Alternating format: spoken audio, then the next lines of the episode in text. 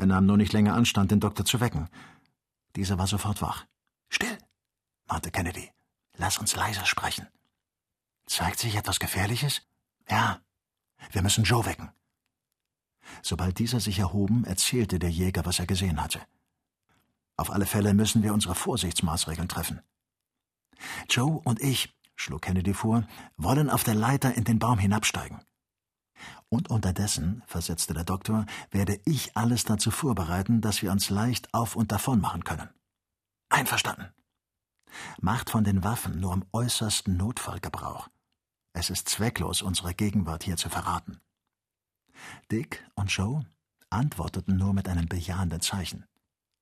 Geräuschlos glitten sie auf den Baum hinunter und nahmen auf einer Gabel von starken Zweigen, in welche der Anker sich eingehakt hatte, eine geschützte Stellung ein. Einige Minuten lang horchten sie stumm, ohne sich zu bewegen. Bei einem leisen Knacken der Äste, das durch die Stille der Nacht vernehmbar wurde, ergriff Joe die Hand des Schotten. Hören Sie nichts? Jawohl. Es kommt näher. Wenn es eine Schlange wäre? Das Pfeifen, das Sie gehört haben. Nein, nein. Ich glaube, es sind Menschen gewesen. Das wäre mir jedenfalls lieber, sprach Joe vor sich hin. Diese Reptilien sind widerwärtig.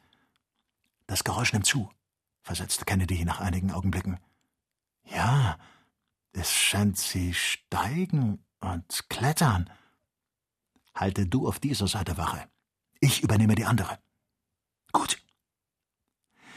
Sie saßen beide isoliert auf dem Wipfel eines Hauptastes, der inmitten dieses mit dem Namen Baobab benannten Waldes gerade emporgeschossen war. Die durch die Dichtigkeit des Laubes noch vergrößerte Dunkelheit war undurchdringlich. Nur nicht für Joes scharfes Auge. Er flüsterte, während er auf den unteren Teil des Baumes hinwies, Kennedy ins Ohr: Neger! Jetzt schlugen sogar einige halblaut gewechselte Worte an das Ohr unserer beiden Reisenden. Joe machte seine Flinte schussfertig. Warte! gebot Kennedy. Wirklich hatten Wilde den Baobab erklettert.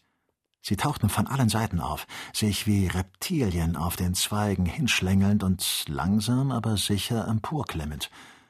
Nunmehr verrieten sie ihre Gegenwart durch die Ausdünstung ihrer Körper, die sie mit einem übelriechenden Fett eingerieben hatten.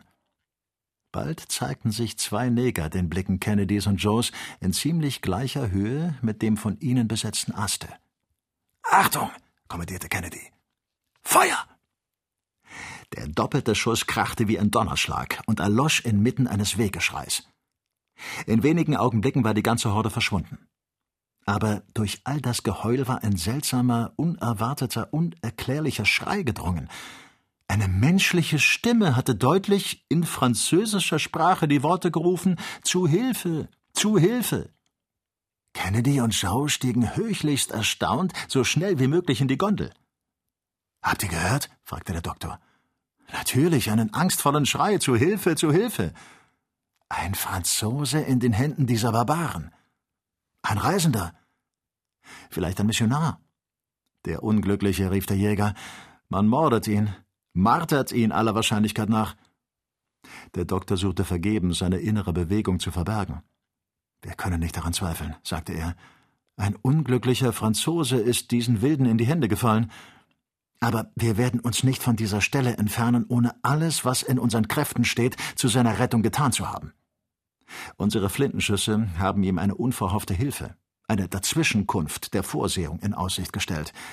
Wir werden ihm diesen letzten Hoffnungsstrahl nicht untergehen lassen. Denkt ihr ebenso? Natürlich, Samuel. Wir harren deiner Befehle. Dann wollen wir unseren Plan machen und den Franzosen mit Tagesanbruch zu entführen suchen.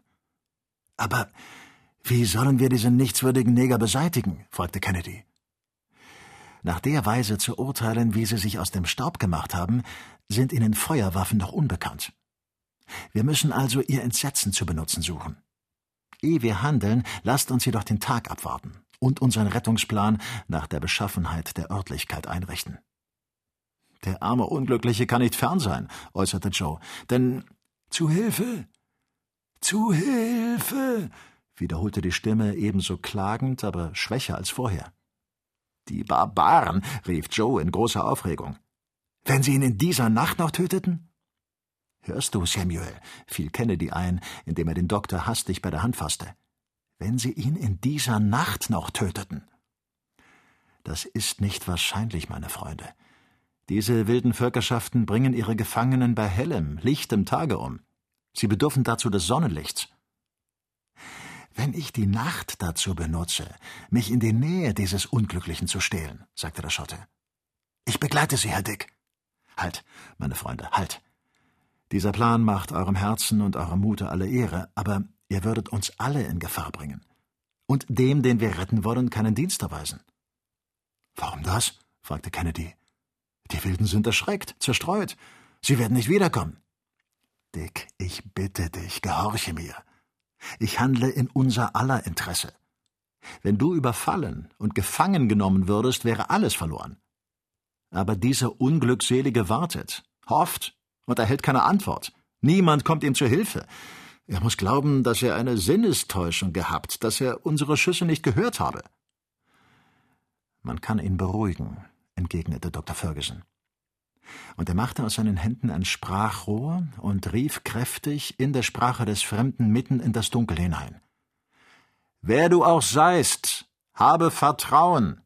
Drei Freunde sind dir nah. Ein schreckliches Geheul, das ohne Zweifel die Antwort des Gefangenen erstickte, antwortete ihm. Man erwürgt ihn.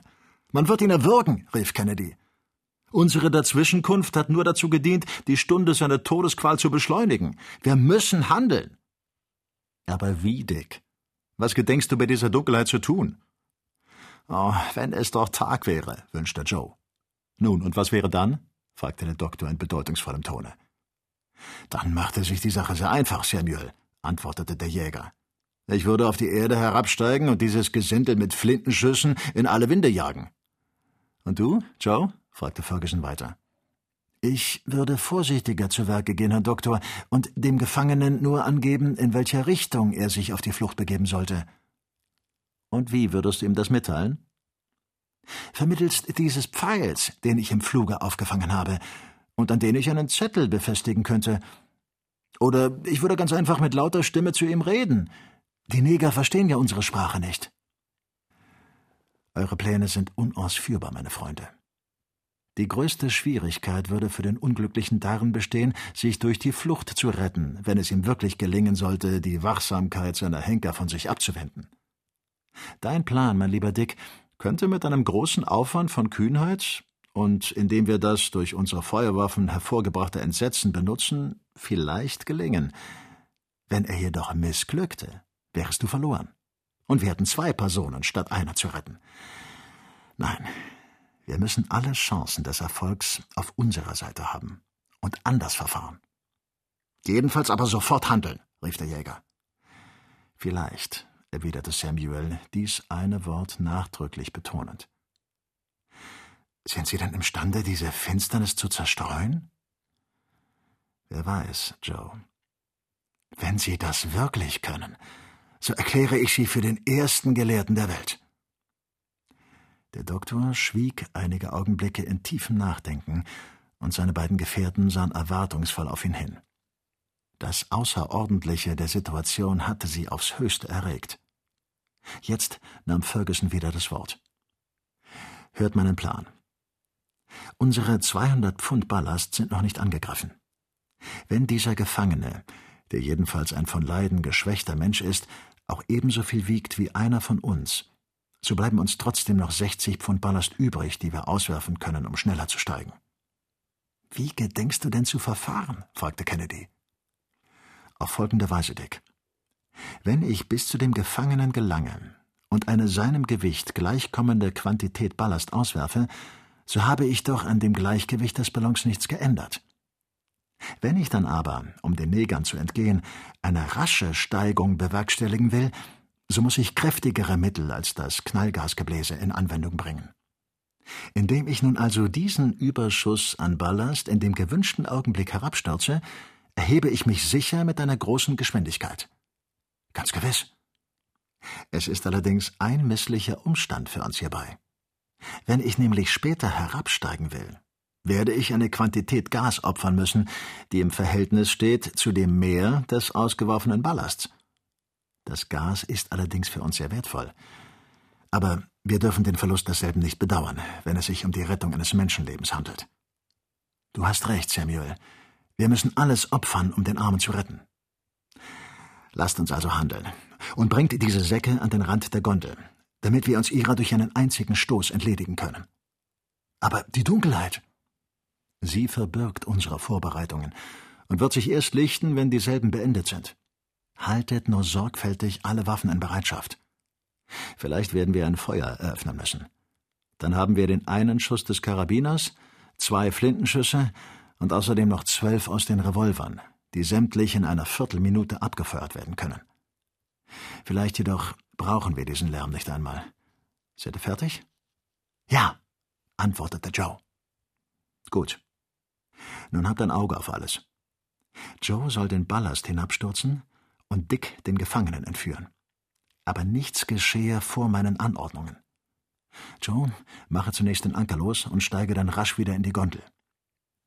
Joe ließ sich an dem Tau hinuntergleiten und erschien nach einigen Augenblicken wieder. Der losgelöste Ballon schwebte fast unbeweglich in der Luft. Unterdessen versicherte sich der Doktor des Vorhandenseins einer hinreichenden Gasmenge in dem Mischungskasten, um nach Bedürfnis das Knallgasgebläse zu nähren, so dass man für einige Zeit die Arbeit der Bunsenschen Batterie nicht dafür in Anspruch zu nehmen brauchte.